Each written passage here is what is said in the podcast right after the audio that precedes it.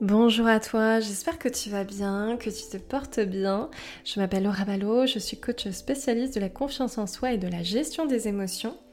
J'accompagne en particulier les personnes sensibles ou hypersensibles à se reconnecter à qui elles sont vraiment et à prendre confiance en elles au travers de techniques d'hypnose, de programmation neurolinguistique ou encore de méthodes holistiques.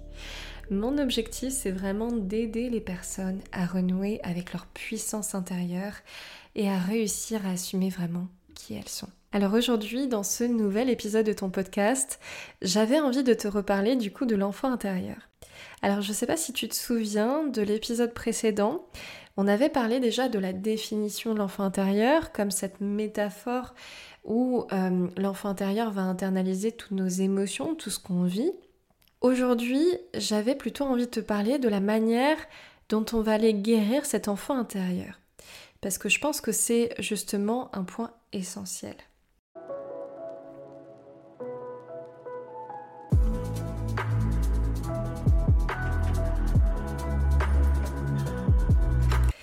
Alors déjà, il faut savoir que quand on est petit, en général, on est plutôt bien connecté à notre enfant intérieur. On n'a pas trop de problèmes là-dessus. On vit nos émotions de manière plutôt fluide. Quand j'ai une émotion, je la vis et, voilà. Mais au fil du temps, au fil de mes expériences, je peux être amenée à, me déconnecter de mon enfant intérieur. Alors comment est-ce que je peux être amenée justement à, me déconnecter de mon enfant intérieur, à me dissocier de lui, ou à avoir ce lien qui progressivement euh, devient de plus en plus euh, lointain, on va dire. Euh, ça peut être tout simplement des, des traumatismes que j'ai vécus en étant enfant. Alors quand je parle de traumatisme, c'est pas forcément non plus des, gros traumatismes, j'ai envie de dire, mais, mais en tout cas des, événements qui ont été vécus comme des traumatismes par l'enfant.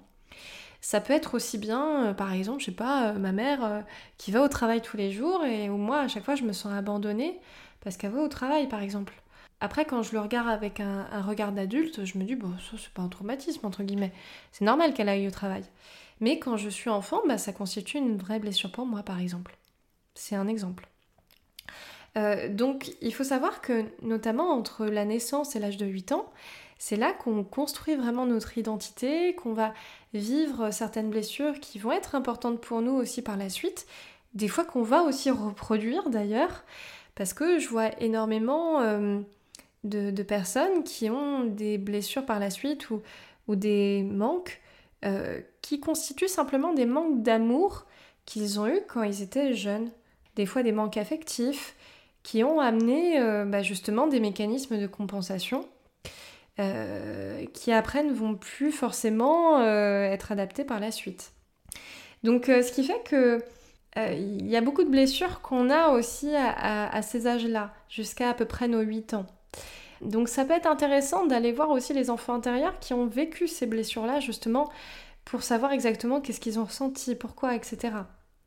Je pense que par rapport à ça, euh, c'est compliqué d'être en paix avec son présent quand on n'est pas en paix avec notre passé.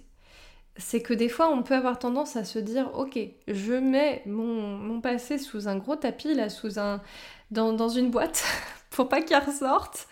Euh, je veux tout faire pour que ça ne ressurgisse pas. Euh, sauf qu'à un certain moment, ces émotions-là et tout ce que j'ai enfoui, ça ressort. Et c'est ça que j'avais aussi envie de te transmettre, c'est que c'est pas parce que je ne ressens pas une émotion, c'est pas parce que je la vis pas directement là dans l'instant qu'elle n'est pas présente. C'est que des fois, je vais vivre par exemple une situation, euh, on va dire, qui a, pu être traumatisante pour moi. Je vais avoir plusieurs options. Soit je vais vivre mon émotion, voilà, je vais simplement la vivre et c'est ok.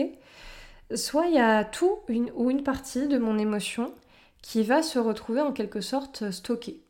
C'est-à-dire qu'elle va être là, un peu stagnante, et elle va se retrouver en attente de libération. Et peut-être que 10 ans, peut-être que même 20 ans plus tard, euh, cette émotion va tout d'un coup ressurgir et que bah, je comprends pas trop ce qui se passe, mais en tout cas cette émotion, elle est là, a ressurgi, et puis bah, à ce moment-là, euh, ça peut être un peu compliqué aussi de la gérer. Par exemple, moi j'avais une, une à un moment qui me disait, elle avait été à l'enterrement de son père, elle avait pas du tout pleuré, mais vraiment pas du tout. Elle n'avait pas trop compris d'ailleurs pourquoi, mais en fait toutes ces émotions, elles ont été, elles étaient vraiment très enfouies. Elle les avait totalement refoulées. Et c'est que 10 à 20 ans plus tard, alors je sais plus exactement la date, bref, qu'elle a été à l'enterrement du père d'une de ses amies. Et à ce moment-là, quand elle a été à cet enterrement, toutes ces émotions qu'elle avait mis euh, dans, un, dans une boîte, hein, euh, qu'elle avait vraiment refoulées, toutes ces émotions sont ressorties d'un coup.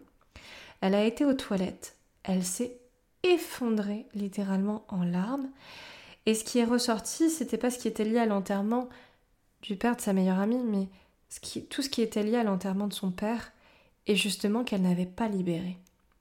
C'est pour ça, c'est pas parce qu'une situation, une blessure ou une émotion n'est pas présente là tout de suite qu'elle ne sera pas 10 ans ou 20 ans après.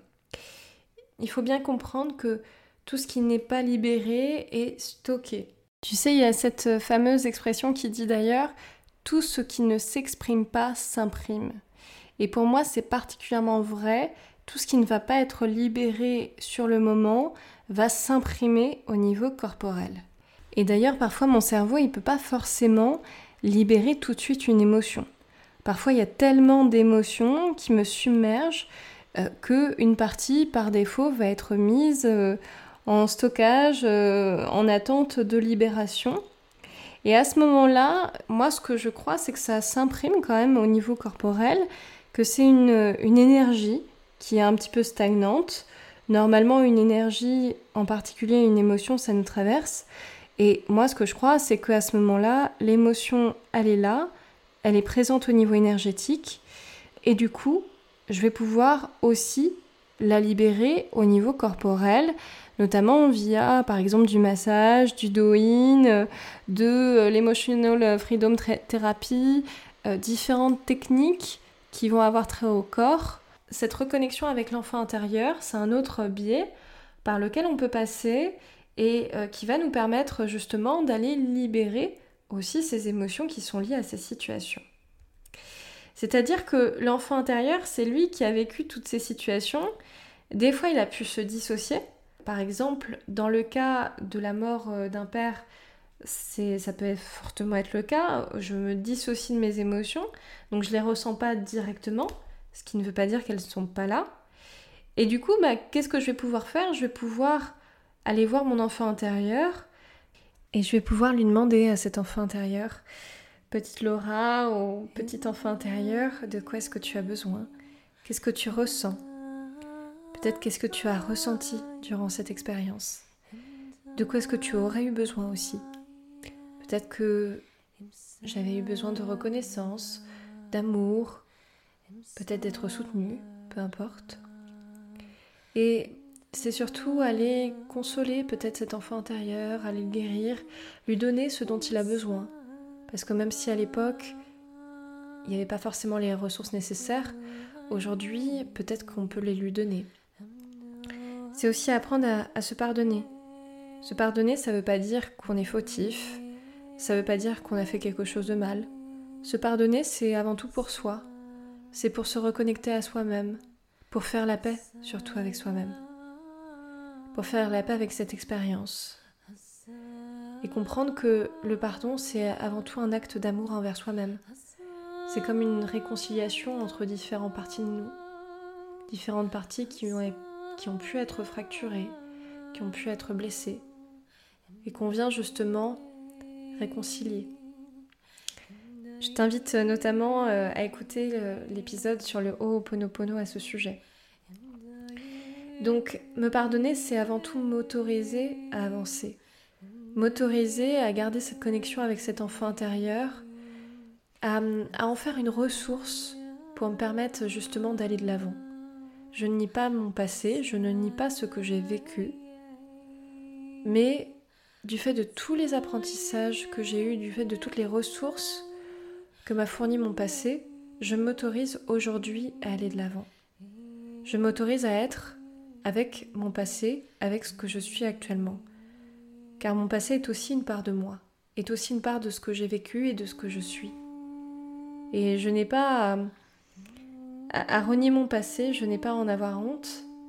Et au contraire, mon enfant intérieur, il m'aide à le guérir et à aller de l'avant. Par la suite, je peux créer justement ce lien de confiance magnifique avec l'enfant intérieur, me reconnecter à lui, peut-être même le réassocier, mais en tout cas renouer ce lien qui a pu être perdu, comme un lien de confiance sublime.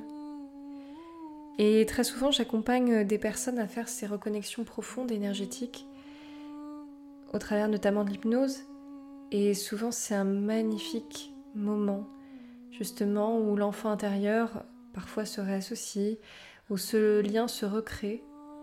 Et c'est un peu comme une reconnexion à soi, une reconnexion très profonde à ce que je suis vraiment. Un peu comme une renaissance finalement. Donc, euh, donc voilà, en tout cas j'espère que ce podcast t'aura plu. N'hésite pas à me partager ce que tu as ressenti, ce que tu en penses. Et je te dis à très bientôt pour un prochain épisode de ton podcast. Ciao